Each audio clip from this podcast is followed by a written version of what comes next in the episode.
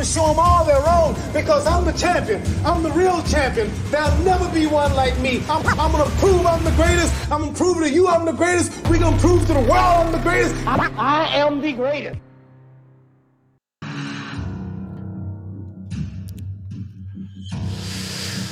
Shalom. El mundo está cambiando. La, ah, ah, ah, a ver qué pasa aquí. A ver qué pasa aquí. Estamos en directo. ¿Hubo un problemilla? Sí. Aquí. Eso es lo que pasa cuando eres el ejército de una persona. Lo tienes que hacer todo. Venga, adelante. El mundo está cambiando, la inspiración está en todas partes. Nunca ha sido tan fácil conectar, compartir y unir a la gente.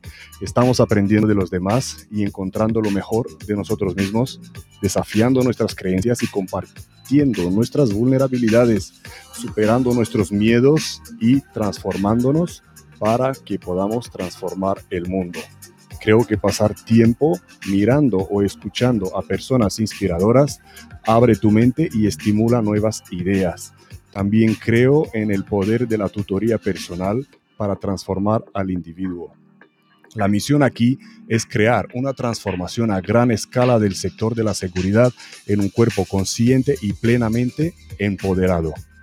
Las entrevistas son en formato largo, con voces importantes en la industria de la seguridad. Brindamos acceso a la verdad, celebrando diferentes puntos de vista, perspectivas y conocimientos. Entrevistamos a huéspedes que han transformado su vida profesional. El samurái moderno busca descubrir lo que mueve a las personas y las hace extraordinarias. No se trata de mirar o escuchar pasivamente, se trata de aprender, crecer y transformarse. ¿Hasta dónde podemos llegar? Este es el Samurai Moderno, el samuraimoderno.com.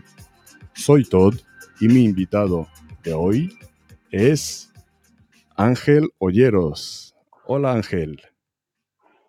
Hola a Todd, muy buenas tardes. ¿Qué tal? Ángel o José Ángel o Miguel Ángel. A ver, acláranos aquí un poquito, porque yo te conocía como Ángel Olleros. Todo el mundo te conoce como Ángel Olleros. Todo, todo el sector me conoce como Ángel Olleros, efectivamente. Pero mi nombre de, nacimiento es José Miguel.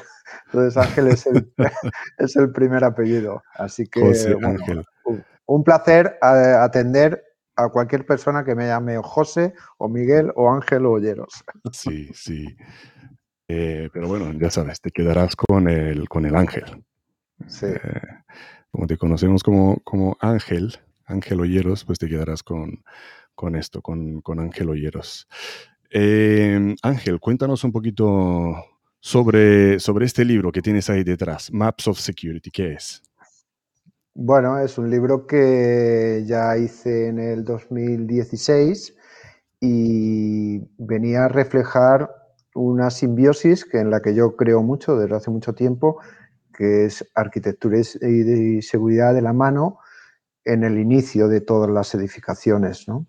Entonces, me, bueno, se me ocurrió gastar parte de mi tiempo personal en escribir este libro para contar cómo, lo veo yo, cómo podríamos mejorar y cómo hacer que si arquitectos y, profesionales de la seguridad se unen desde el inicio, pues todo fluye mejor.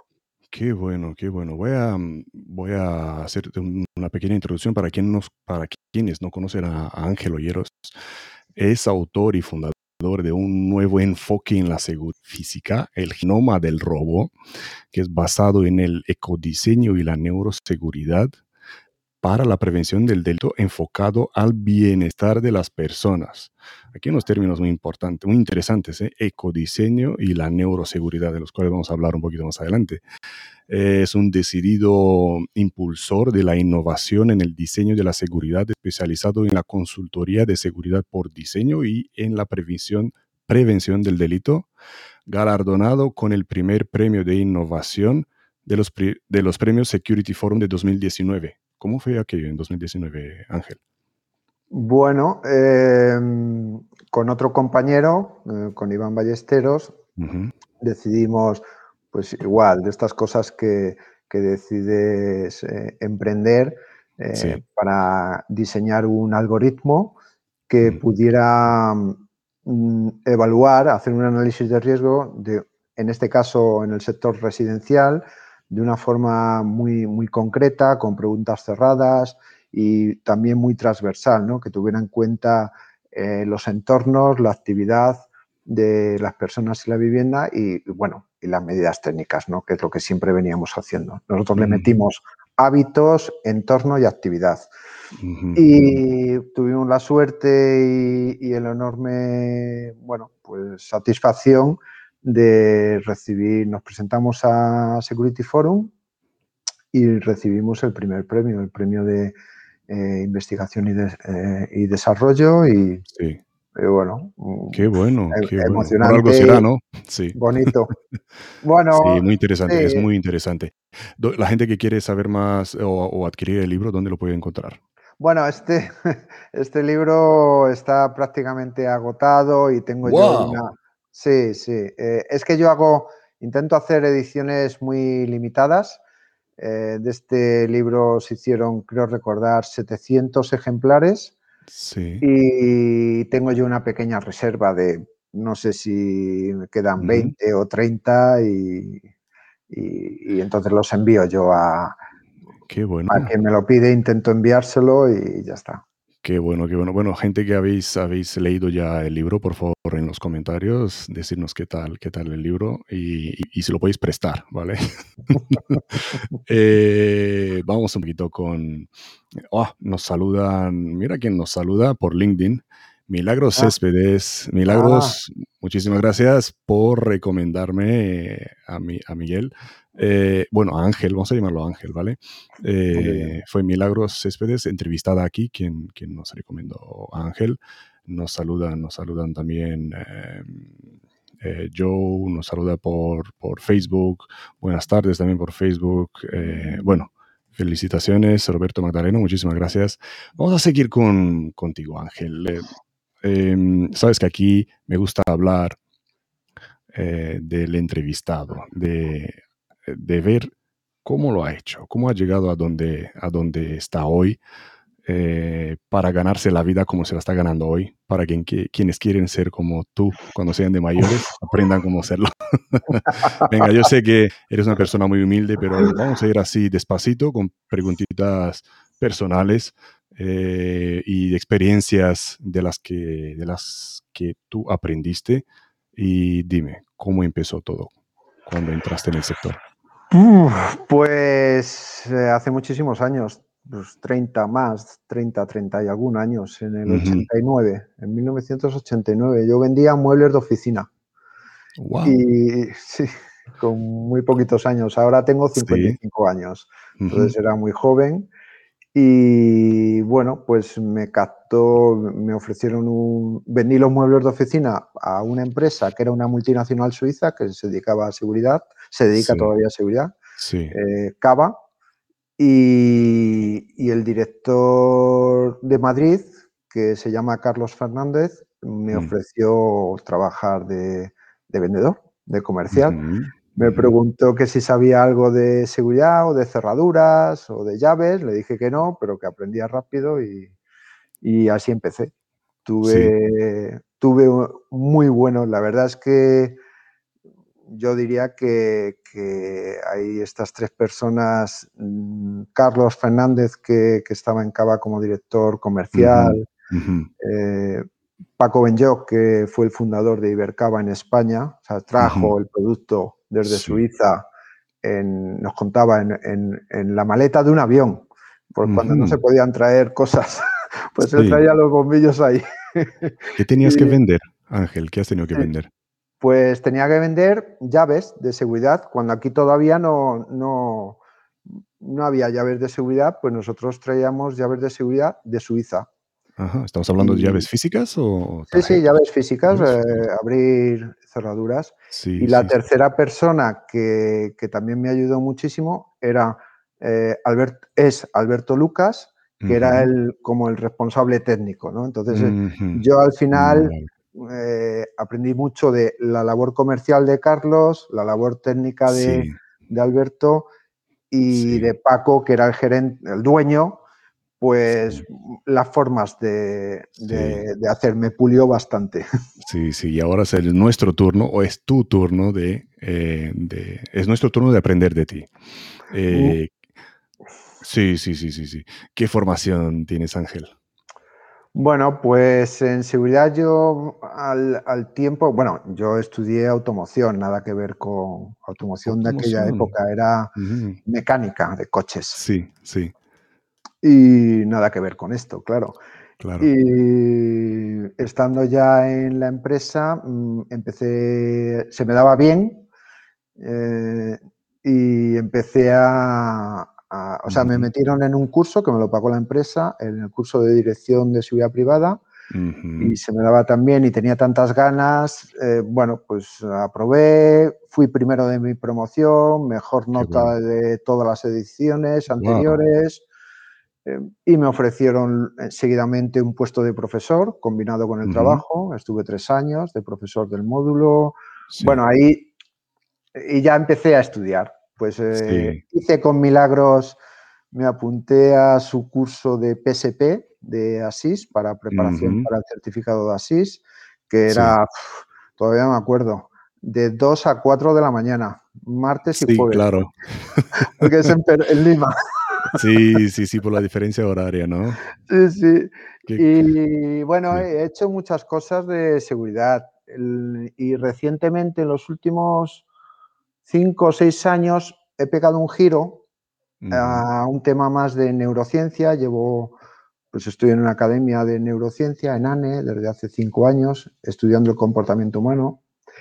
He hecho un pequeño bootcamp que le llaman, ¿no? Tres meses intensivos todos los días presenciales de, design thinking, porque es muy importante para cuando nos dedicamos a la bueno, a la seguridad por diseño saber diseñar es muy importante, no solo saber de seguridad, hay que saber diseñar. Entonces hay que aprender em, ciertas habilidades del diseño y no de la seguridad. Y hablando de bootcamp, mm, cuando lo, lo ves venir otra vez, porque dada la situación y el número de integrantes, que no puede ser más tanto, de, eh, ¿ahora se hacen online o lo ves otra vez? Yo lo, yo lo veo, yo de hecho tengo varios, bueno, yo he hecho varios, varios cursos, he impartido varios cursos mm. y he probado, yo soy un creyente del, online, eh, perdón, del presencial, porque yo considero que el ser humano eh, tiene que tocar para sentir y tiene que relacionarse. El cerebro es un, es un órgano que es social y al contrario de lo que podríamos pensar, no es competitivo, es colaborativo, ¿no? Entonces se aprende mucho mejor en grupo. Sí. Y, se comparte mucho más y hay otras sinergias que en el online no, no, se puede hacer. Entonces yo creo que volverá, creo que, que volverá con fuerza, aunque, como todo, el online ha venido para quedarse y ahí habrá el mayor porcentaje de cursos será online y un menor será presencial. Pero ese será, yo creo que va a ser la formación premium, será presencial. Sí, sí, sí, una audiencia mucho, mucho mayor. Eh, Miguel, Miguel Gawenda también nos confirma por ah. LinkedIn un grande con un pensamiento disruptivo. Eh, también un usuario de LinkedIn que no sale, no sale nombre, Boyeros es el número uno yo le copio casi todos los días. Y, Milagros nos confirma que es la presidenta del club de fans. Eh, Daniela Regui nos, nos pregunta, ¿de forma digital se puede acceder al libro? Saludos desde Montevideo, eh, Uruguay. Pues mira, estoy intentando recuperar un poco de, tiempo, que no tengo tiempo, tengo muy poco tiempo, pero quiero, una de las cosas que quiero, porque me la han, me la han solicitado ya muchas veces, tengo tengo la intención de pasar este libro a digital y un nuevo libro que estoy empezando a, verlo, eh, relacionado con todo esto de la seguridad por diseño, también lo voy a hacer en digital. Este lo pasaremos a digital, pero no sé, en unos, creo que para después del verano. Sí, y cuando lo pases en digital te van a preguntar por el audiolibro. Hay que tenerlos en todos los formatos. Ya te, digo, yo he escuchado en, servicios largos donde tienes que estar ahí, ahí de pie con un, en un oído, pues escuchas un audiolibro. Y mucha gente lo hace ¿eh? y ayuda muchísimo. Eh, físicamente, Ángel, ¿sigues entrenando? Cada día. ¿Sí? ¿Qué haces? ¿Cuál es tu rutina? ¿Qué, qué prefieres hacer? ¿Te refieres a entrenar de, trabajo? No, me refiero a entrenar, a salir a correr o vas al ah, gimnasio. Vale, vale. Bueno, pues ahora llevo seis meses que no hago nada. Pero bueno, yo he hecho muchos años boxeo, muchísimos años, 15, 16 años. Mm, me gusta porque, eh, bueno, te hace, es bastante inteligente. El que ha practicado boxeo es, un deporte de inteligencia es mm. un deporte que te... De reflejos. reflejos, coordinar. Entonces, mm. Me encantaba y eso, bueno, por distintas lesiones, porque tengo todo mi lado izquierdo completamente lesionado, y estaba haciendo funcionales. Funcionales que, bueno, puedes hacer y entrenar muy bien, muy bien, muy bien, 40 minutos, sin, sin, sin, cargarte mucho las articulaciones. Y, ahora llevo seis meses parado, que no hago nada, y, pero voy a empezar, ¿eh? He prometido empezar. ¿Cómo, ¿Cómo, ha sido el, el, encierro de la pandemia? ¿Cómo lo has pasado tú? ¿Qué has hecho? ¿Cómo has matado tiempo? Pues he trabajado mucho eh, desde mm. casa, he viajado prácticamente nada, he trabajado mucho y no ha sido una experiencia positiva. Mm. Porque prácticamente, mm, eh, digamos que he perdido la vida social, ¿no? Yo creo que a todos mm, nos ha pasado un poco, ¿no? Y, esto a mí, por ejemplo, me, equilibra bastante eh, la vida social. Eh, ejercicio, vida social, amigos, familia, mm. me equilibra bastante. Soy bastante social y esto me ha, en mi caso, me ha perjudicado.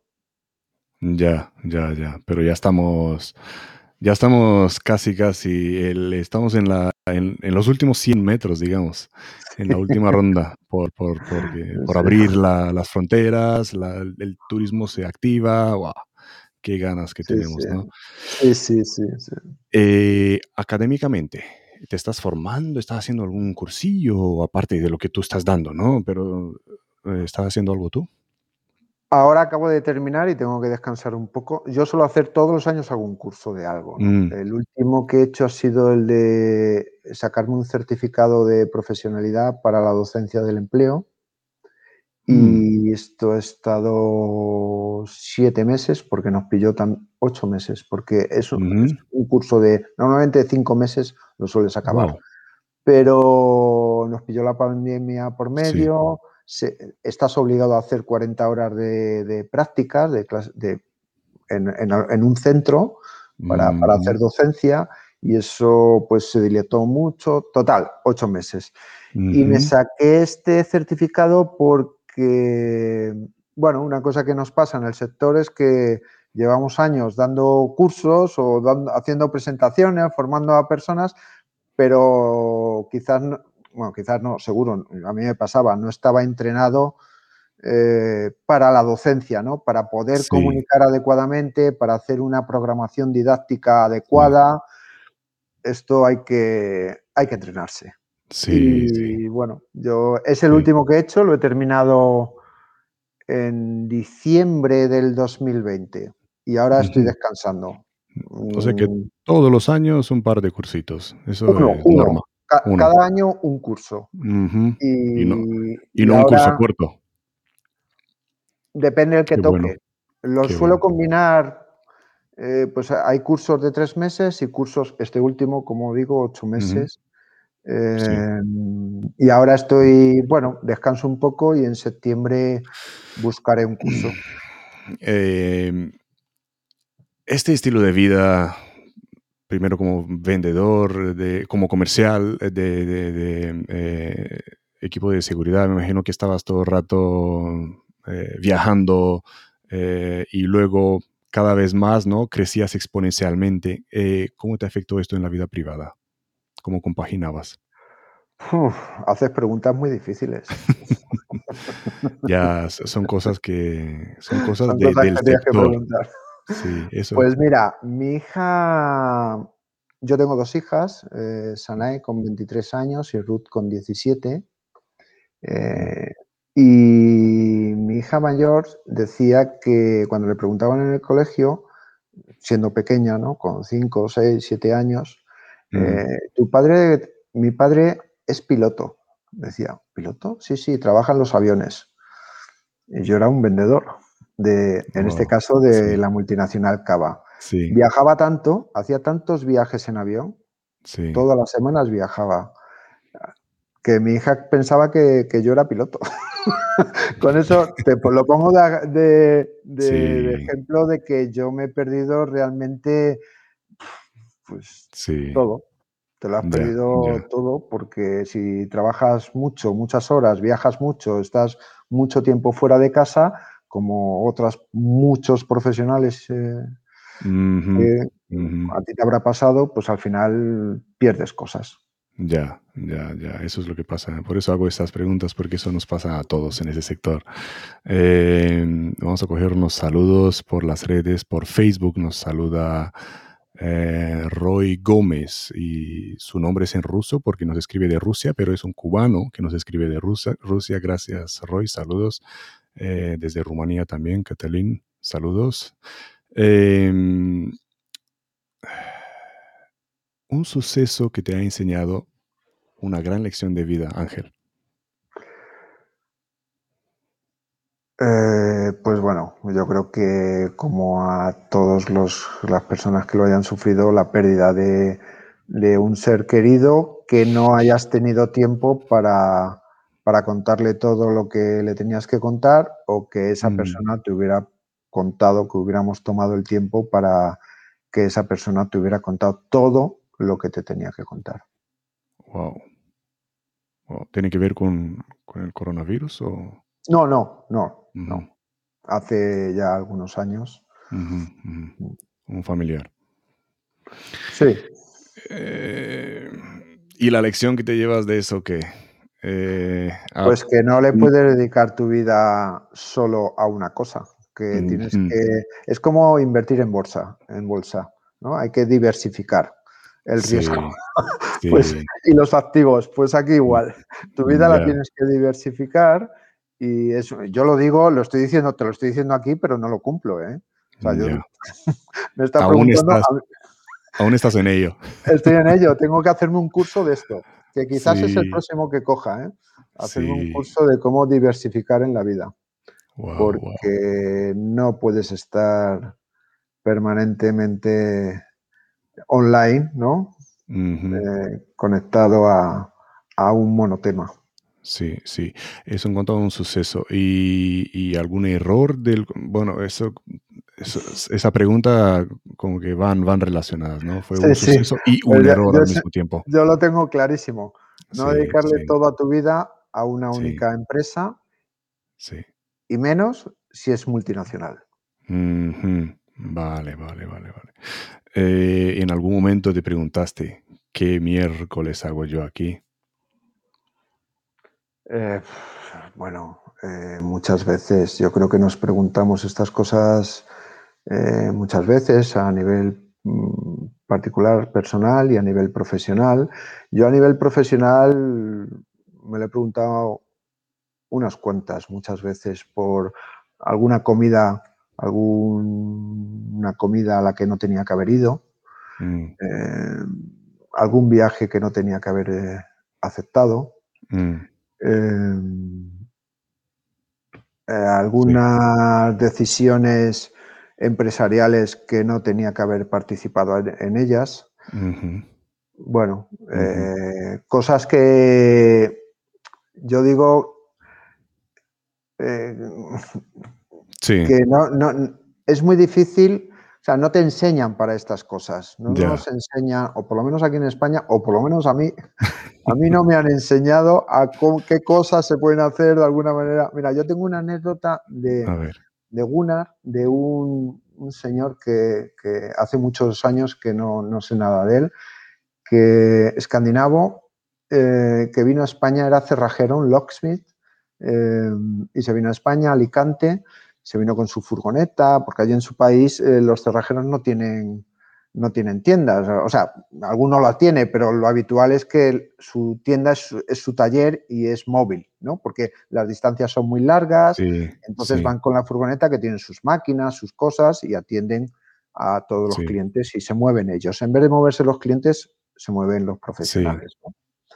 Y Gunnar, cuando la primera, de las primeras convenciones que yo hacía hace 20 años, que intentaba juntar a los profesionales en distintos lugares de España para unificar criterios, bueno, y hacer un poco de trabajo en equipo.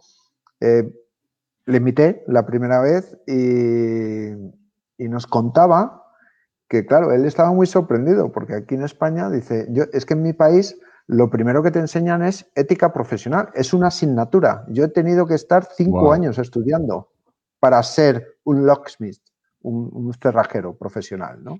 Hay una ética para cerrajeros. Mm. Sí, et- ética, valores, una serie- no, no quiero decir con esto nada con, de cerrajerías y demás. Me has preguntado en temas generales, ¿no? Claro. Y, y- y yo creo que, que nos vendría muy bien en- a Mm. todos los sectores, todos los profesionales, eh, pues un poco de educación, lo mismo en, en ética, en valores, lo mismo que cuando eres pequeño tampoco en la escuela no te enseñan eh, educación financiera, por ejemplo, ¿no? Y Mm, otras sí, muchas cosas, ¿no?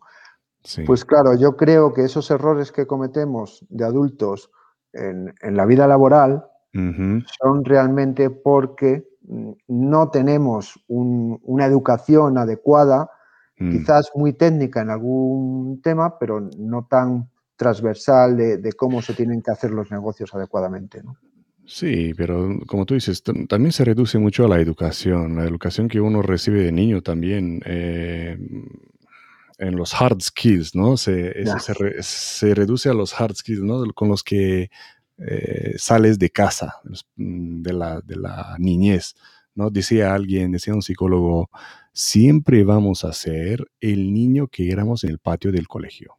Y si tú te fijas a, los amigos y a los conocidos, tienen algo, tienen algo que, que, que llevan ahí desde cuando jugaban en el patio del colegio. Era, era el que estaba en, el, en, un rincón, era el que estaba con el balón o el que hacía bullying, o, ¿no? y así sucesivamente. Bueno, es que no, eh, los recuerdos vuelven y además los recuerdos de niños, bueno, de niño, cualquier recuerdo que hayas, eh, cualquier vivencia que hayas vivido, valga la redundancia, con amor Mm. o con odio, con las dos Mm. cosas que son Sí.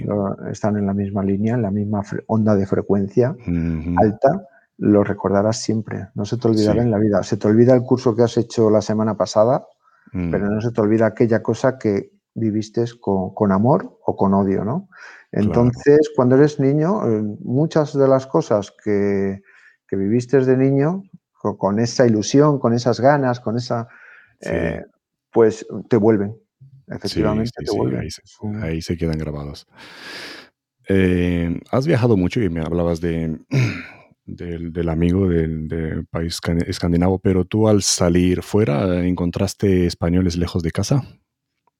Sí, sí. Bueno, yo eh, viajé en mi primera, mis primeros 20, 15 años, más o menos, Mm, profesionales.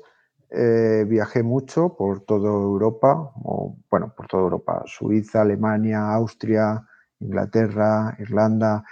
He estado destinado en, eh, por ejemplo, estuve varias, eh, pues, tres, cuatro meses, ya no recuerdo, en, en fábricas. Pues yo aprendí también en, en esta formación que nos hacían antiguamente, pues a mí me enviaron tres meses a una fábrica de, de- de llaves de seguridad para que Wow. aprendiera no solo del catálogo, de Sí. del vendedor de catálogo y presentaciones en PowerPoint, Sí, no, claro. no, te vas a ir tres meses allí a trabajar en la fábrica para que aprendas de verdad.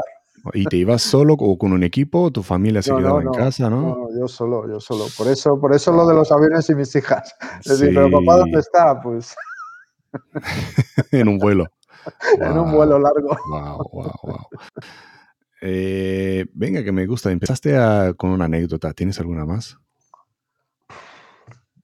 Pues seguro que muchas, pero como ya nos irán fluyendo, algu- algunas de, ya me, tú me vas diciendo, Venga, alguna me va. acordaré, Vale, muchas, vale, vale. muchas, muchas. De trabajo Eh, tengo muchísimas, muchísimas. Sí, sí. Mira, eh, vamos a coger de aquí un comentario, por ejemplo, mm, del, de Catalín de Rumanía que nos estaba saludando, que quiere saber algún curso para el futuro de los que hayas hecho. Dice que ya, ya que has hecho tantos, ¿cuál recomiendas de, de los que hayas hecho? Yo diría que eh, el curso que hice de Design Thinking me marcó mucho. Design Thinking, el pensamiento de diseño, algo así, ¿no? Sí, Para diseñar. Mm. para diseñar, para aprender a diseñar. Yo, yo lo tomé, era el único del curso. Mira, una anécdota- otra anécdota. Primero era el único que tenía más de 30 años en el curso. Pues yo lo hice hace poco, tenía, Sí. no sé, 50 tendría o, o algo así. Sí. Eh, y luego era el único, era rarísimo, era el raro, porque aparte de mayor, El que más eh, preguntas hacía. claro, era un auténtico coñazo, porque Sí. yo quería saber un poco de todo y, además cuando me preguntaban, pero ¿y por qué y tal? Y yo contaba que me dedicaba a prevención del delito y tal, pues era como, "Uf, este, este hombre se ha equivocado, ¿cómo ha venido aquí? Y, y a mí me marcó mucho porque me, me hizo abrir la mente. Primero, te enseña mucho que el cliente siempre tiene que estar en el centro. Es muy importante porque en seguridad vendemos en función de lo que quieren nuestros proveedores, las marcas Sí. que nos sujetan o que están Mm. detrás. O... Entonces, el cliente en el centro y otra de las cosas que te enseñan es que un- una palabra que ellos lo tienen por la mano y a mí, para mí era nueva, iterar. que Iterar. iterar, iterar con el cliente. Cada poco, o sea, no tomes, eh, te pongo un ejemplo, eh, te encargan un proyecto de seguridad, te reúnes con el cliente, más o menos, vas con el equipo y, luego te tiras un mes o dos meses trabajando y, y le haces, le entregas, quizás hay alguna reunión más y le entregas el catapacio de 300 hojas de proyecto. Muy bien. Pues no, en Design Thinking te dicen que eso es de los años 70. Sí, no. Que lo que hay sí. que hacer es que cada semana, cada vez que tengas que tomar una decisión, iteras con el cliente, se lo preguntas al cliente.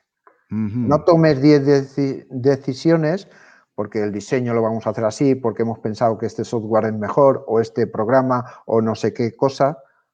Eso es la segunda cosa que te enseña el Design Thinking. Y la tercera es que no tienes que matar ninguna idea. Hay una cosa que le llaman el parking de, de ideas. Quizás ahora no es el momento, pero apárcala.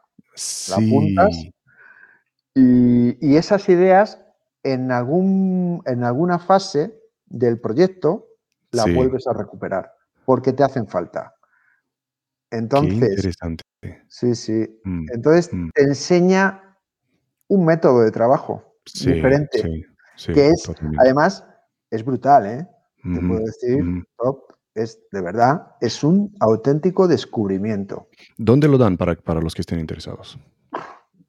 Tiene- yo lo hice aquí en Madrid en una que me gustó mucho, era presencial, eso sí, todos los días, cuatro horas. Presenciales Oh. más trabajo en casa luego, ¿no? Pero yo lo hice en una academia que se llama Miami School.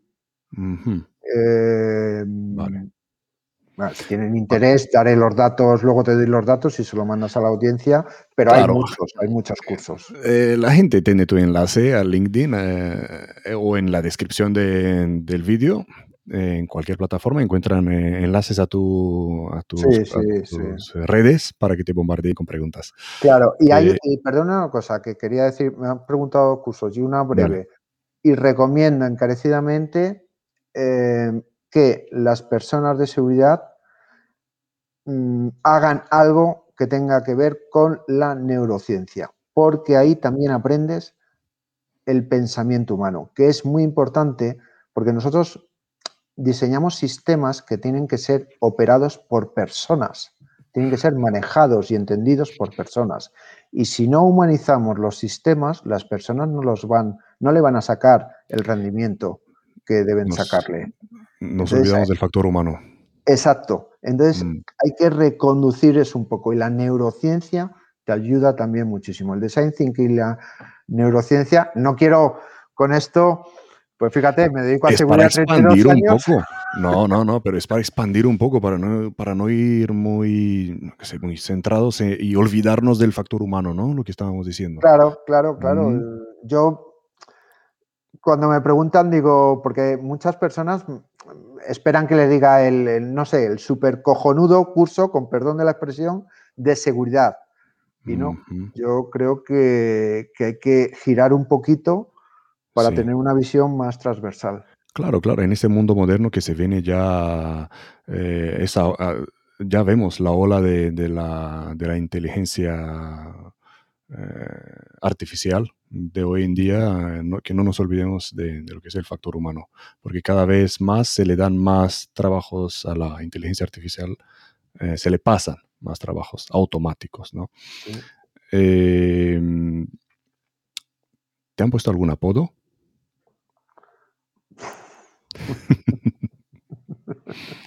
Muchos, pero no se, pueden decir. No se pueden decir. me llaman, en el sector me llaman olleros, el, el, olleros, pero con algún calificativo, los que me quieren positivo y los que no me quieren negativo. También me han llamado pollito, el pollito, ¿no? El pollito este parece que lo ya sabe todo. Eh, ah, ah vale, vale, vale. Me ponen ese tipo de, apodos. Y, hay, y, hay una pandilla de amigos profesionales sí. que me llaman Juanico. Juanico. Juanico. Que no, eso es de un chiste que no voy a contar, pero es como pesado. O sea, pesado no, intenso. Intenso eres demasiado intenso, déjame un... Ellos dicen que cuando cojo la, una idea, mm. pues eh, dice, mira, ha cogido la idea, hacerle caso, porque es que al final le vas a tener que hacer caso igual y te va a desgastar. Así que eso en términos coloquiales es, eres un Juanico, pesado. Vale, vale, vale. Qué bueno, qué bueno. Eh, Ángel, uno de tus mayores desafíos. Cambiar la seguridad. Mm. Hacerla más sostenible, hacerla social, eh, cambiar, cambiar. Eh, tenemos que, bueno, tenemos, yo como llevo, al final yo pienso que las personas estamos aquí eh, tienes que hacer un, balance, ¿no? De cuánto te llevas de este mundo y cuánto dejas para los que vienen. y, yo creo que después de, en mi caso, 30, 32 años, ya no sé, muchos años en seguridad, le debo, yo realmente, gracias a la seguridad, pues, pues tengo una vida más o menos estable y bien y me ha permitido aprender muchísimo, disfrutar mucho, desarrollarme como persona, con mi familia también, el tiempo que me ha dejado el trabajo, pero también. Em, y yo creo que se lo debo. En mi caso es que se lo debo. Tengo mm. eh, ese sentimiento de, querer cambiar eh, la forma de entender la seguridad, que sea más humana, que, esté más enfocada a las personas, que sea más social y de hecho yo he reconvertido, bueno, yo mi negocio, mi dinero viene de los proyectos corporativos, infraestructuras estratégicas, grandes edificios. ¿Y cómo lo llevas en ese desafío? ¿Cómo, ¿Por dónde vas? ¿Cómo vas? Pues eh, estoy contento porque, mm. a ver cómo lo digo, ahora casi ya no hago edificios, no, no, no, no cojo casi ningún proyecto, alguno que me guste, alguno que le vea que tiene alguna cosa social, sí.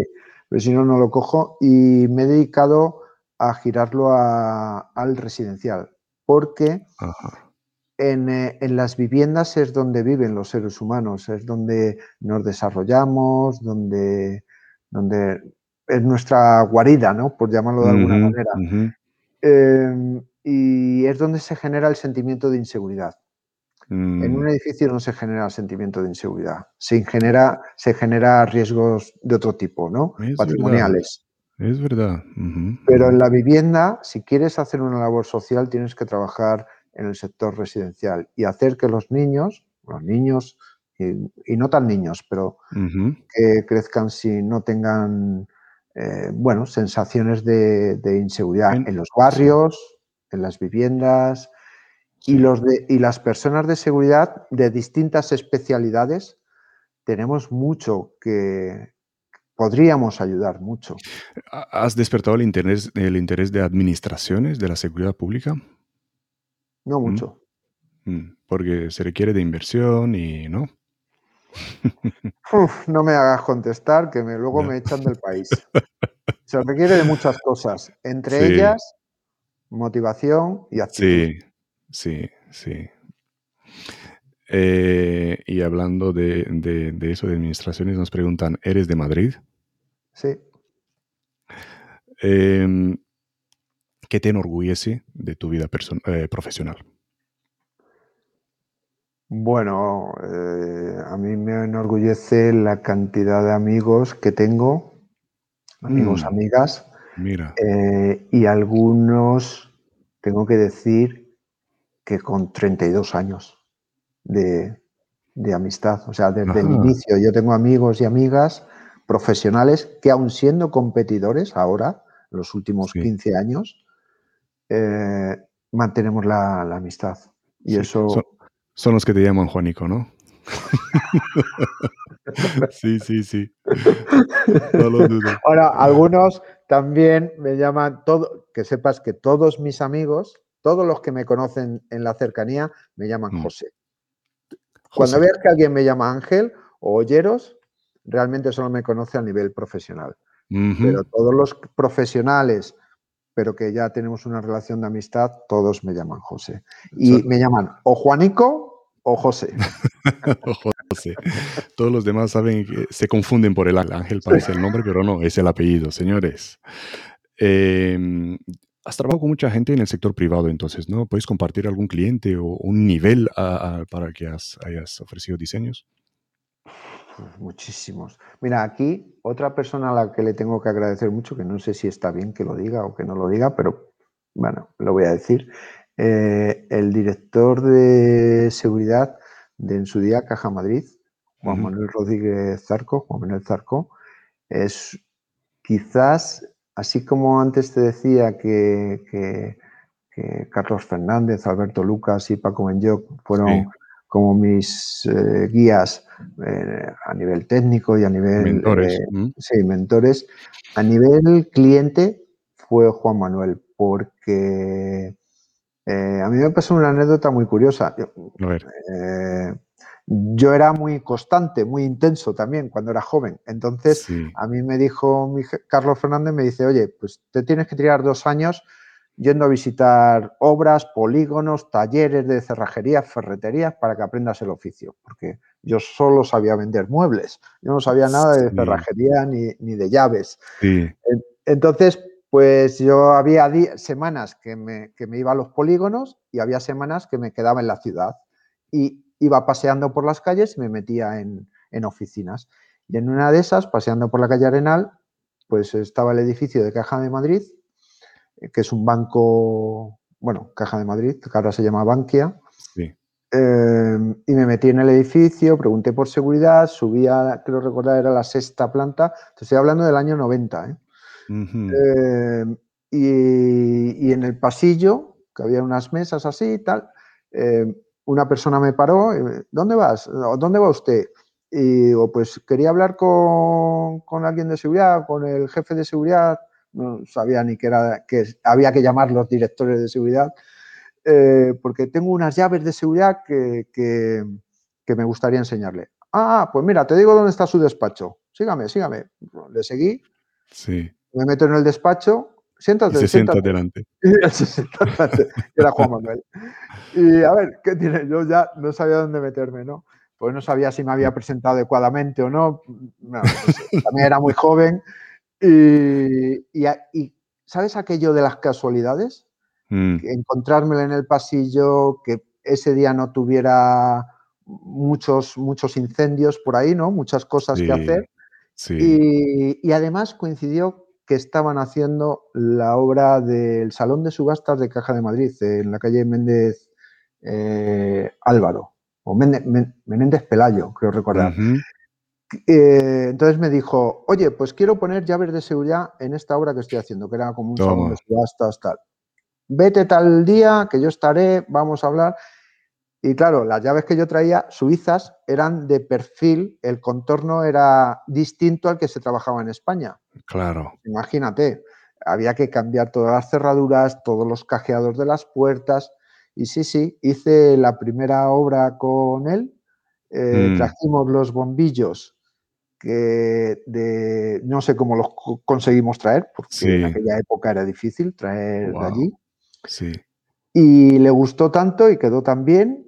Y Yo prácticamente vivía allí en la obra, porque tenía tanto miedo de que saliera mal Claro. que, que estaba allí. Pues le gustó tanto que desde entonces, pues no sé, habré hecho todos los edificios que tenía Caja de Madrid y más de 3.000 sucursales bancarias. Me, me lo dio todo. Entonces, para mí Sí. es como mi padre profesional en el sentido de que a partir de ahí, pues claro, en mi empresa, Sí. pues ya se me tenía otra consideración, empecé a ganar dinero, escalar puestos. Además, Sí. me permitió empezar a realmente a tener reuniones importantes Ujú, con, muchos oficios, aprender mucho muy rápido. Y para mí, Juan Manuel Zarco fue un, un Pues, referente también. fuiste la persona op- op- mm, indicada en el momento oportuno con la persona en el, mejor dicho, se dieron todas las, todas las variables ahí en este Sí, sí. momento, pero aparte de, de- de- de que el, el universo conspiró en tu- a tu favor, tú supiste cómo salir, cómo salir victorioso de, esa situación. Pero claro, mira, ahora vamos a la otra pregunta que es un consejo para los profesionales, porque has aprendido de ello, ¿no? ¿Qué consejo darías tú a los profesionales? Al- ¿Cuál crees que es el error que están cometiendo y no avanzan? Qué malo eres. A ver, bueno, primero, consejos es difícil dar. Son como los vasos de agua, ¿no? Se dan cuando, cuando se piden, ¿no? Es difícil dar un consejo porque, porque cada uno sabe, sabe, tiene unas situaciones diferentes y tal. Yo diría que sean atrevidos, Mm, eh, que innoven, que sean atrevidos, que sean constantes, que, que trabajen la constancia y no el consumo en seguridad. Es muy importante que, bueno, que le den una vuelta a lo que están haciendo y que si lo están haciendo bien, pues sí, sigan, que sigan. sí, Y sí. si creen que lo pueden mejorar y que pueden ayudar un poco más a esas personas que invierten ese dinero Mm, en, en su protección, claro, pues que lo hagan. Atrevi- atrévete. Atrévete. Atrévete porque hay que innovar, hay que... mm, no tengas miedo al cambio, que esto es- tampoco nos han enseñado cuando en la escuela, cuando éramos pequeños, a que los cambios son buenos. Nos Sí. dan miedo los cambios sí. y esto nos atenaza y nos hace peores. Mm, Entonces yo, mi, mi re- no consejo, mi recomendación después de estos años es que te atrevas Adelante. Sí, con sí. conocimiento y perseverancia, aunque te atrevas, es raro que te vaya mal. Sí, sí. Eh, vamos a hablar un poco del, del- del sistema. ¿Cómo ves venir? eh, Hablamos de bastante historia aquí. eh, ¿Cómo ves venir en las últimas décadas el, eh, el, el pasado de la, de la seguridad privada? De la seguridad, vamos a hablar de la seguridad eh, en España. ¿Cómo lo veo venir? ¿En, en qué Sí, eh, sentido? en el sentido va. eh, te da una. un- eres op- optimista en un futuro, ¿no? O pesimista. Pero hablando del pasado, ¿ves que está mejorando o que va, va, va empeorando? Porque decías que se nos está olvidando el, el factor humano. Eh, cada En mi, vez opi- más está. en- en mi opinión, hemos ido para atrás. En mi opinión. Mm, Pero yo no soy una voz autorizada. No, pero lo que tú estás viendo, eso está claro. ¿no? Eh, ¿Autorizada por quién? Aquí te autorizo yo, venga, suéltalo todo. aquí no tengo jefes, aquí puedes decir lo que quieras. Eh, me refiero, tú, tú lo has visto, tú lo viste, lo has vivido, lo has vivido, esa es la palabra, lo has vivido. Entonces, ¿estás contento de donde estamos ahora o podríamos estar mejor? Podríamos eh, estar muchísimo mejor. Yo creo que también en la descarga de todos nosotros, los profesionales, yo el primero que he hecho cosas que no repetiría, em, hay que decir que nosotros en España hemos vivido una crisis bastante larga y las crisis hacen mucho daño en muchos mm. sentidos, pero también a los profesionales nos, nos han hecho daño porque se nos ha olvidado hacer las cosas bien porque había que hacerlas de cualquier mm. manera, porque había crisis y, claro, si, tú, si tu crisis dura 10 años y tú te tiras 10 años desarrollando proyectos de cualquier manera, pues se te olvida, ya, ya esa manera se convierte en un estándar, pero no, mm, se te ha olvidado que antes lo hacías de otra manera y lo hacías mejor. Eso por mm. un lado. Y por otro lado, yo soy un, fiel defensor de, la seguridad física como, como primer soporte de, la seguridad y la seguridad del conocimiento como segundo soporte y por tercer soporte de la seguridad por tecnología. Y España es un país que solo utiliza la seguridad por tecnología para solucionar todo. Se mm. olvida del conocimiento y se olvida de la física. Y por eso digo que, vamos mal. Yo creo que, que, podríamos hacer, haberlo hecho mucho mejor de lo que lo hemos hecho. Sí, ¿y dónde ves el futuro? ¿Hacia dónde vamos? ¿Eres optimista? Yo soy optimista por naturaleza. Mm. Eh, creo que aunque no nos dejen, no va a quedar más remedio que hacerlo bien. Qué pues, bueno. Sí, sí. Mm. Y entonces yo creo que, que haremos cosas eh, diferentes, eh, mm. mucho más sociales, humanas, eh, los sistemas se humanizarán mucho, las ingenierías y las consultorías de seguridad reducirán el papeleo y, todas estas cosas Y, serán mucho más, irán mucho más al grano, reducirán también los fabricantes em, reducirán la cantidad de funcionalidades inútiles que le meten a los sistemas, podremos empezar a, tener soluciones eco, no eco en verde, en verde, que también, sino un eco en azul, un eco, un eco que, que, perdure en el tiempo. ¿no? Yo hablo, muchas veces hablo de estas cosas que me da de vez en cuando, eh, de la seguridad sostenible, ¿no? Pero no porque la seguridad sea verde o porque los, los componentes sean altamente reciclables, no, no, sino porque los sistemas de seguridad tienen que ser sostenibles en el tiempo, ¿no? Tienen que durar más de lo que duran ahora.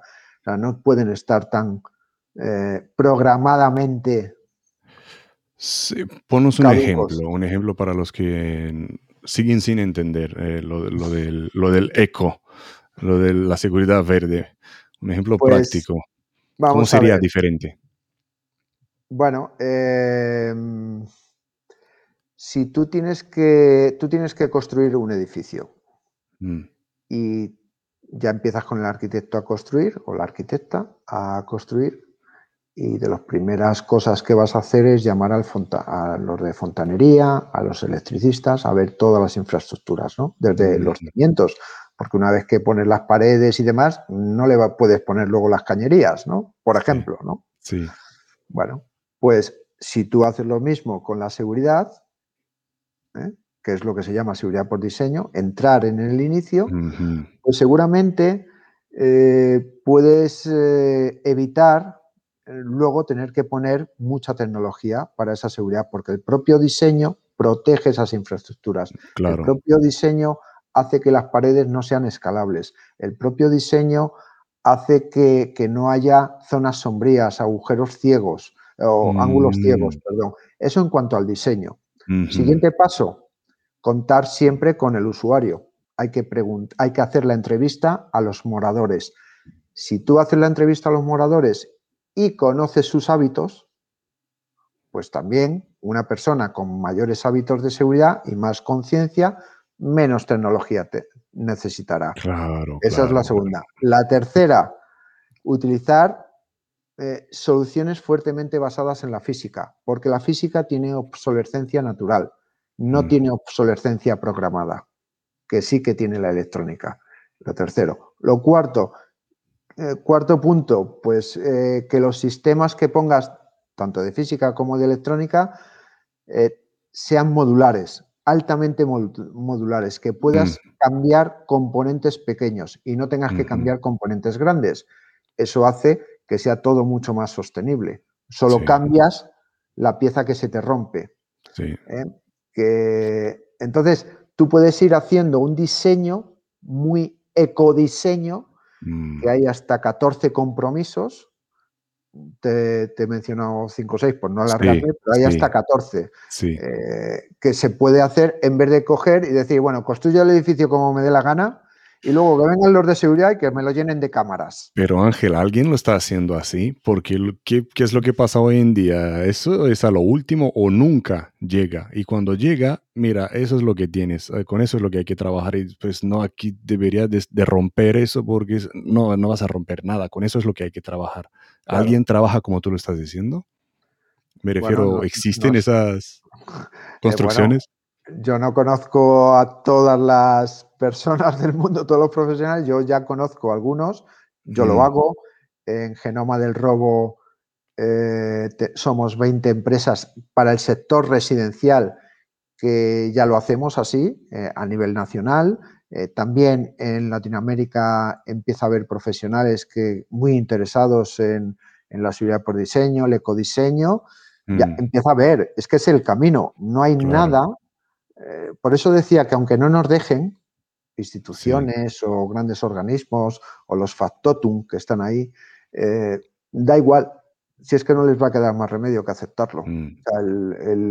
no vas a poder construir de forma tan insostenible como se está construyendo ahora la seguridad. es que no te van a dejar. Sí, sí, sí. Muy interesante el enfoque que le estás dando tú, de verdad. ¿eh? Es una revolución. Yo creo, yo la llamaría la revolución de la seguridad física. ¿eh? Bueno, eh, sí, sí, sí, sí. No, no, creas que es tanto, permíteme, ya, ya. porque estamos simplemente recuperando lo que se nos ha olvidado que era bueno hacer. Cuando yo estudié seguridad, lo primero que te decían es que la seguridad física es fundamental. Y después te decían que haz cosas modulares porque tienen reparación. Haz cosas que se puedan reparar a 10 años. Fíjate que ahora los mm. Estados miembros europeos están con, esto del ecodiseño también a, nivel general y, de la economía circular y están recuperando aspectos que era de, los años 80, que los sistemas se tengan que reparar obligatoriamente como mínimo en 10 años. Tú, no sé si recuerdas, ya llevan muchos años en España, Mm. Antes había tiendas de reparación de casi todo. Mm. Ahora no. Bueno, ahora, desde hace 15 años, se te rompe no sé qué cosa, lo tiras y compras otra. Pues no, eso.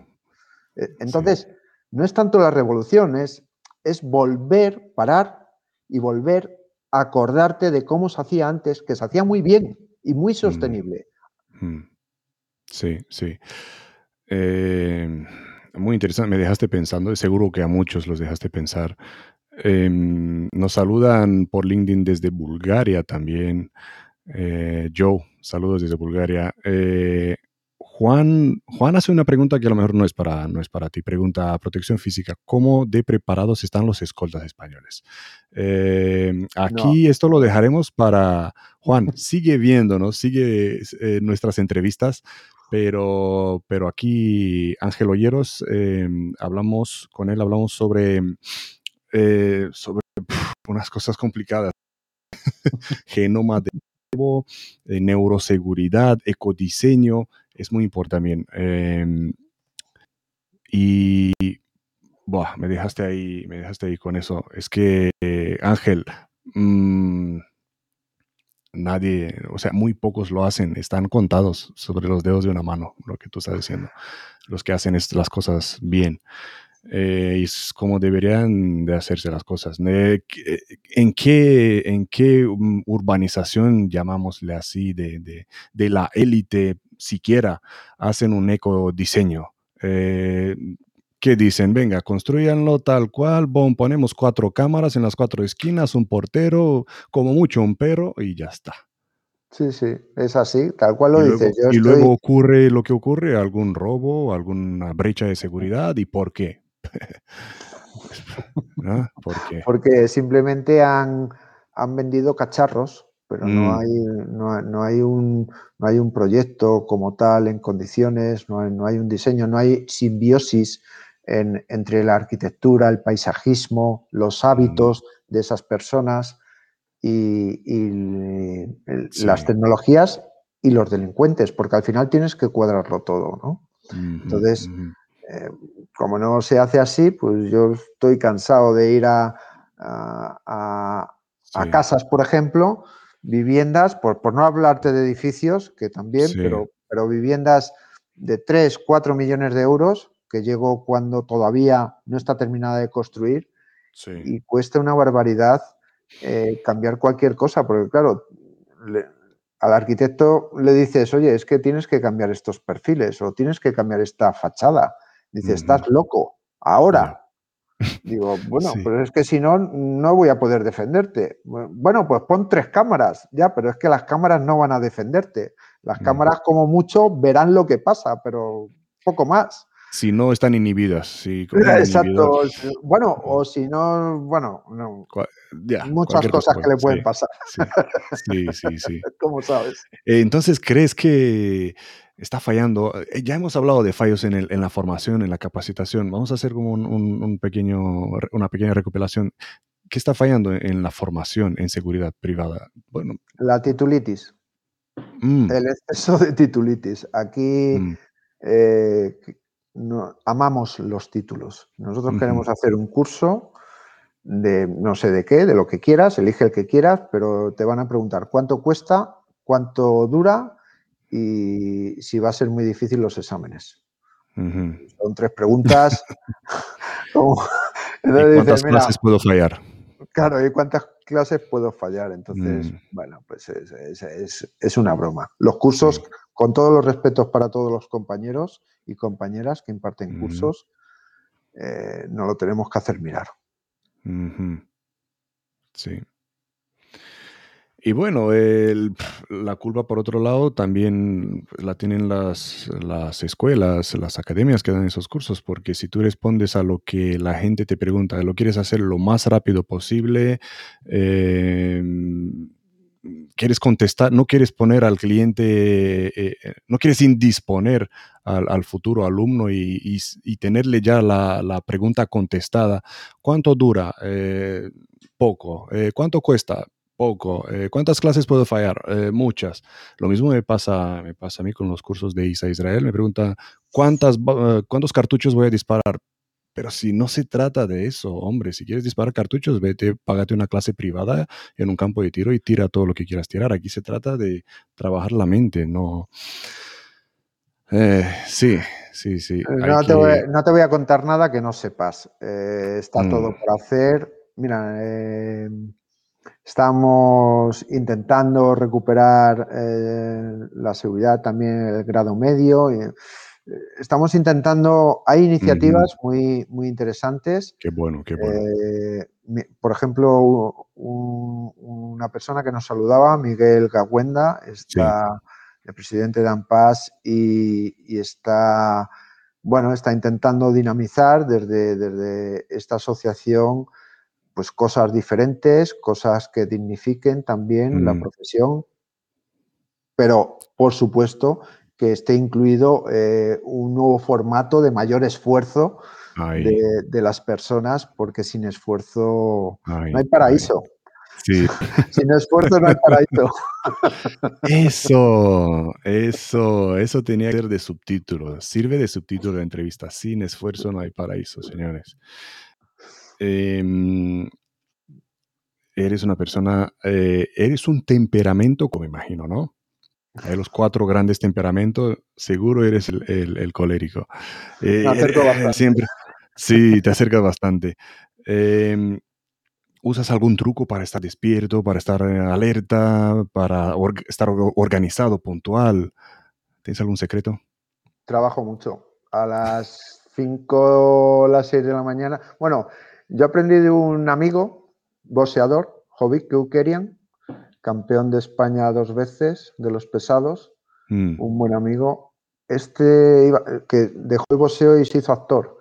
Y entonces, para todo lo que él iba viendo, salía por el día, por la noche, cuando saliera, sus viajes y tal, siempre llevaba un bolígrafo y una libreta. Pero aunque salieras con él a tomar, quedabas a tomarte unas cervezas o unas Coca-Colas, iba con su libreta, por si acaso el camarero decía algo interesante o se encontraba con alguien que no sé qué o lo que fuera. Entonces, eh, yo me apunto todo. Entonces, me apunto todo, lo repaso, lo leo y además, eh, cuando tengo una idea o cuando me viene un pensamiento, me levanto y la escribo. Este, sea un domingo, sea un sábado, sea... Estás aparcando ideas, ya te veo aparcando ideas. El ¿eh? parking de ideas, efectivamente. Wow. Todas las ideas escríbelas y déjalas ahí, que a lo mejor dentro de cinco años las puedes coger. Me imagino Ángel como el detective Colombo, ahí sacando su, libreta, apuntando cositas. Pero no es un buen consejo, ¿eh? Nada. Pero no es un buen consejo por una cosa, mm. porque eso hace que estés online permanentemente, estás enganchado permanentemente, no es bueno. Que es lo mm. que te he contado, eh, digamos, es la parte negativa es que no descansas, es que no haces otra cosa nada más que darle a... ah, pero estando, es como una conciencia situacional, ¿no? Estás siempre ahí, mm, eh, tu cerebro siempre está fabricando ideas eh, relacionadas a tu entorno, siempre estás pendiente de todo. Como, por un lado es bueno, sí, vale. ¿Y cómo lo haces? ¿Cómo, cómo desconectas?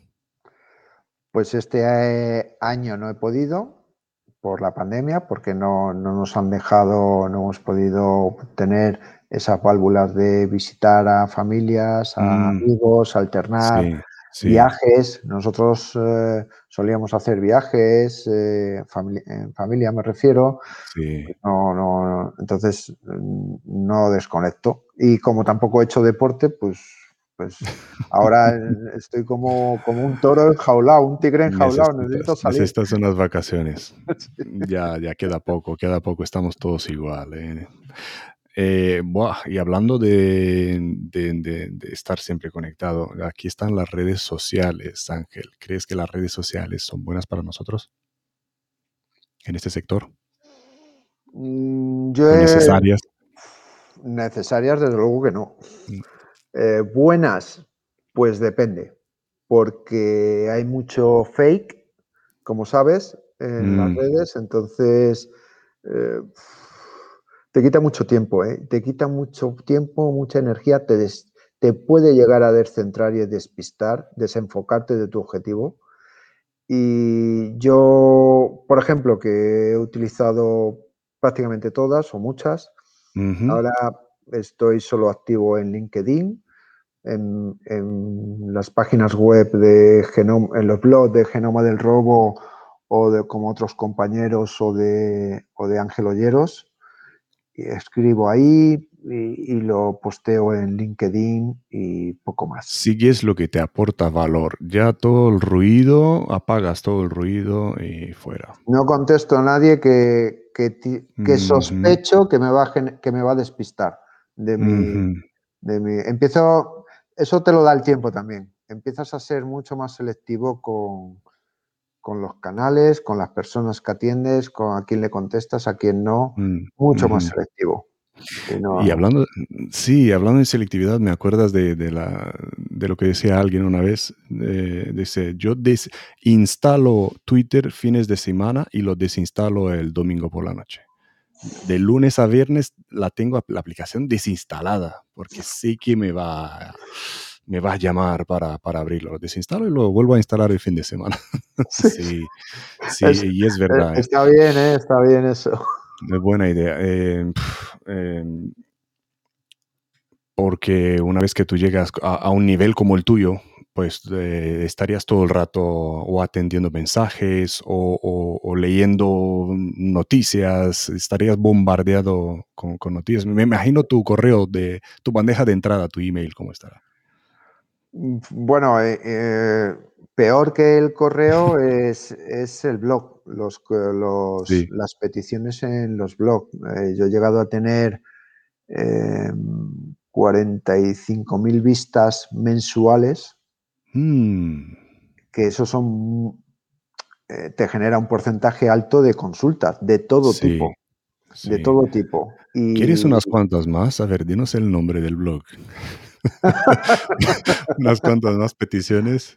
¿Cómo Bueno, el ¿Cómo blog es angeloyeros.com, Sí. pero, pero bueno, ya te digo que ahora soy mucho más selectivo. Ahora solo cuando veo que puedo aportar algo, que no sea morbo, que no sea Sí. eh, difundir. Por ejemplo, yo ya he decidido, eh, típica pregunta que te dicen, oye, ¿cómo podríamos solucionar un- una cerradura o una cámara o una alarma? O, eh, hay veces ya que ni contesto, mm, eh, la Mm. mayoría de los casos, porque he decidido no divulgar mm, tipos de ataque para que no aprenda el delincuente. Eh, también he decidido no hablar en concreto de marcas concretas porque, bueno, tampoco quiero hacer esa labor. Entonces, Sí. cada vez que me van, depende de las preguntas, cuando veo que sí que les puedo aportar y que no es Mm. morbo, que no es eh, eh, ir contra una marca o que no Mm. es una queja, porque el blog, yo siempre digo, el blog es mío y es particular y no es un foro. Entonces, mm, voy a publicar lo que yo crea que da valor y lo que Sí. crea que no da valor, no lo publico y nadie se tiene por qué enfadar porque como es mío y no es un foro, claro. entonces Es lo que hay. es lo que hay. Y, Sí. y bueno, y ahora estoy así en- y bueno, por eso digo que soy más selectivo y Sí. recupero tiempo y paz. Sí, sí, sí, sí, sí. Pues mira, eh, estás dando los primeros pasos en, en, eh, en prepararte para el curso que quieres atender, ¿no? Para organizar tu tiempo. Ángel, Ángel, em, ¿quién te inspira a ti? ¿Quién Has hablado de tus mentores, de tus tres, cuatro mentores, de tus comienzos, pero ¿quién te inspira a ti en tu día a día? O- Mm, Bueno, en mi día, mi día, mi familia, Mm. eh, mi familia directa, eh, mis hijas y mi mujer que hacen cosas, mira, mi mujer hace eh, muchas cosas sociales, de, de altruistas. Eh, mi hija mayor eh, trabaja en una consultora y está de- ahora está haciendo un máster de sostenibilidad eh, y ha decidido no trabajar para ninguna empresa que no tenga un porcentaje X de reinversión social Wow. y, y desestima importantes ofertas. Bueno, pues voy viendo ese tipo de cosas. Y a nivel profesional, pues yo leo libros como el Cray to Cray, el de la cuna a la cuna. Eh, leo libros como, bueno, leí en su día que se me marcó mucho el doctor Kobe, eh, eh, los hábitos, los siete hábitos de, de la gente altamente eh, eficaz. Este tipo de, De inspiración autores. encuentras. Sí. Mm, encuentro en ese Mm. tipo de, de autores y autoras que, que hablan de otras cosas. Eso te iba a preguntar más adelante también. ¿Qué, qué libros recomiendas? Mm, Están entre tus rec- recomendaciones. Y Pues el si tuyo. quieres, tengo. ¿Los A ver. muestro a la cámara? Claro, claro, venga. Pantalla mesa. completa. Va, dale, pantalla completa. Porque, mira, porque no sé si se ve aquí los libros. Voy. A ver. Ahí. Sí. Oh, espera, me lo voy a girar. Espera un momento. A ver. Mira. Este fue Cradle Oh, cradle, es tre- vale. tremendo. De la cuna a la cuna.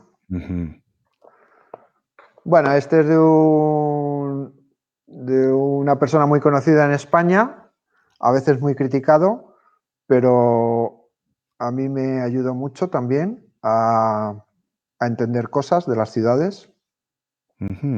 Bueno, este es un clásico. La estrategia del océano azul. Este es un clásico. Este es de Mm. obligado cumplimiento leerlo.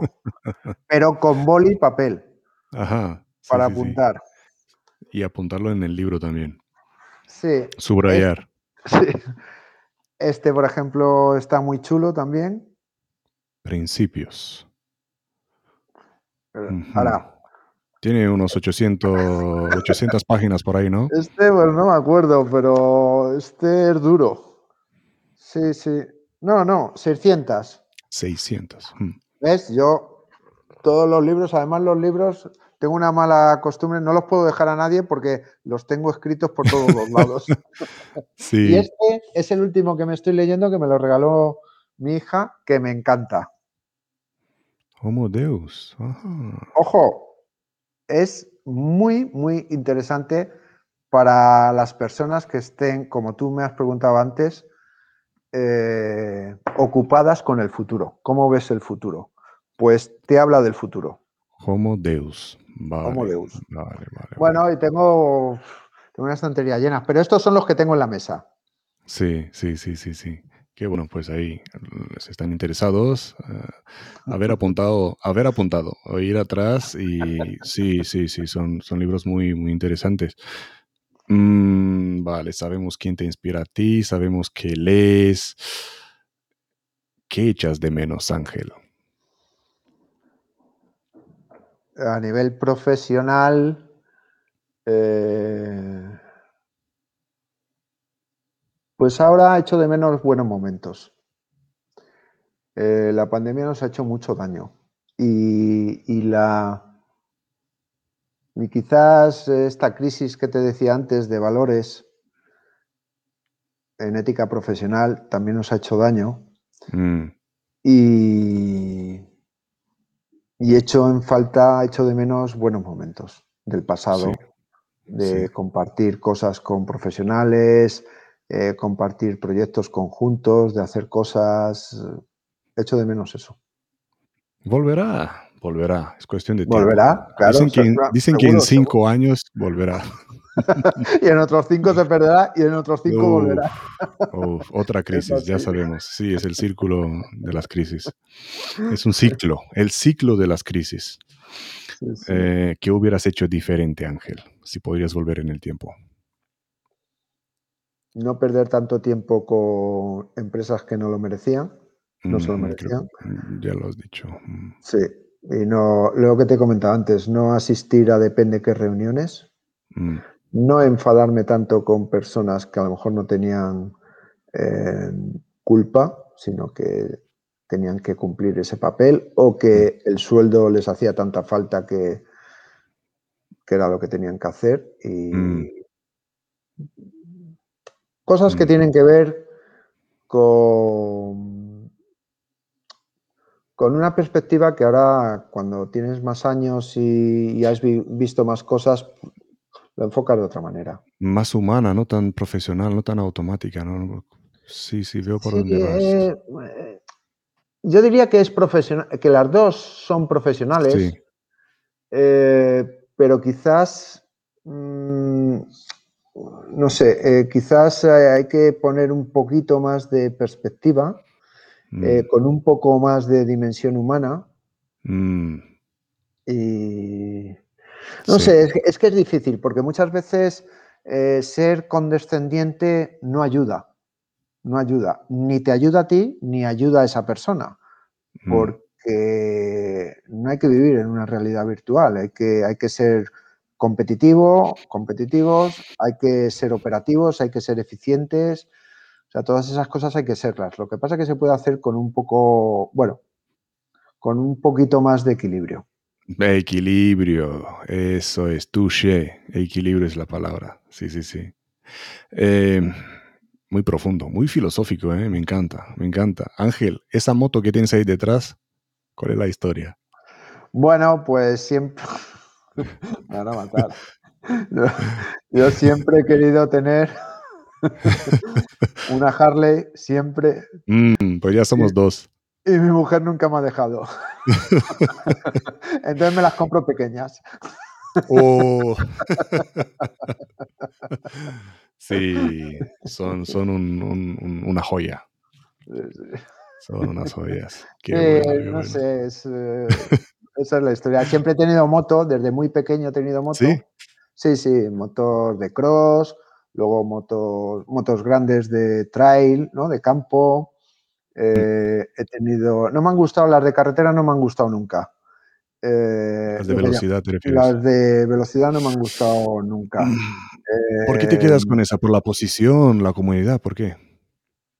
Bueno, tengo esa, tengo otras. ¿eh? Eh, no, no, lo que me, me gusta es la customización del producto, Mm, eh, el, el- el- eh, el propósito que tiene la marca, el, lenguaje, el significado que tiene tener eh, el, hacer grupo, porque si lo piensas, lo social. sí, Es una moto muy social. sí. Mm, y que tiene su significado y además que tú te puedes tirar, bueno, en otros deportes también, yo hago ahora menos también, pero hacía mucho barranquismo y también pues como las motos, o sea, tú con las motos te puedes tirar un fin de semana con tu pandilla de amigos mm, y solo hablar de motos y no te mm. aburres y, y además estás encantado. Sí, Y, y- sí, y- y no sé quién se ha comprado el sillín o no sé qué cosa, y todos ahí mirándolo, ah, sí, sí, qué bien, tal. No sé, es, es- bueno, Y lo veo yo también de aquí, de la posición de, donde, de la ubicación donde vivo, todos los domingos pasar eh, eh, eh, caravanas, llamamos, o decenas y decenas de motos todos los domingos, fines de semana, ¿no? Cuando se van y vienen. Parece que todos los fines de semana tienen, tienen esas, esas reuniones, como tú dices, ¿no? Esas pandillas. esas pandillas. Qué bueno. Eh, vale. Eh, Ángel, ¿qué planes tienes? ¿Qué tan lejos quieres llegar aún? Pues quiero eh, reivindicar que la seguridad residencial, la seguridad de las personas, donde viven las personas, es tan o más importante que la seguridad de los edificios. Mm, Quiero Mm. recuperar ese, ese cambio de paradigma. Quiero eh, hablar de neuroseguridad en el futuro, de, de cómo las máquinas y las personas tienen que entenderse. mm, Y quiero que, que en mi país, eh, bueno, podamos llegar a, a diseñar la seguridad desde un, desde un punto de vista de la salud, porque en el fondo, eh, si, si fuéramos un poquito más profundos en nuestros pensamientos, eh, no hay salud ni no hay bienestar si no hay seguridad. Entonces, eh, yo, porque no nos dejan, se reirían de nosotros y nos daría vergüenza también. mm, Pero al final, las personas que se dedican a la seguridad y lo hacen con ese punto social, ese punto humano, eh, son personas que están trabajando en la salud. Son mm, personas que hacen que reducen el sentimiento de, de inseguridad y por lo tanto reducen eh, sentimientos eh, como, como el estrés, paranoias, Sí. depresión, ansiedad en general. Sí. Entonces deberíamos creernos, los profesionales, digo, que somos, no me atrevo a decir la palabra médicos, ¿no? Somos facultativos mm. que hacemos mucho bien si hiciéramos nuestras cosas bien. Sí, qué buen ejemplo, Ángel. Impresionante. Qué buen ejemplo. Eh, una lección de, de humildad otra vez. No, Me- bueno. Sí, sí, sí, me encantó, me encantó el ejemplo que has puesto. Em, tienes planes grandes, así que, y necesitas un ejército contigo, así que gente que os queréis unir a esta Venid. revolución, venir, leer más en angeloyeros.com eh, seguir a Ángel en las, y sus publicaciones en, LinkedIn. Eh, eh, ya tenéis el enlace a su, a su LinkedIn en la descripción del vídeo. Donde, antes de terminar, Ángel, ¿dónde más te puede encontrar la gente online, aparte de tu página web y bueno, redes sociales?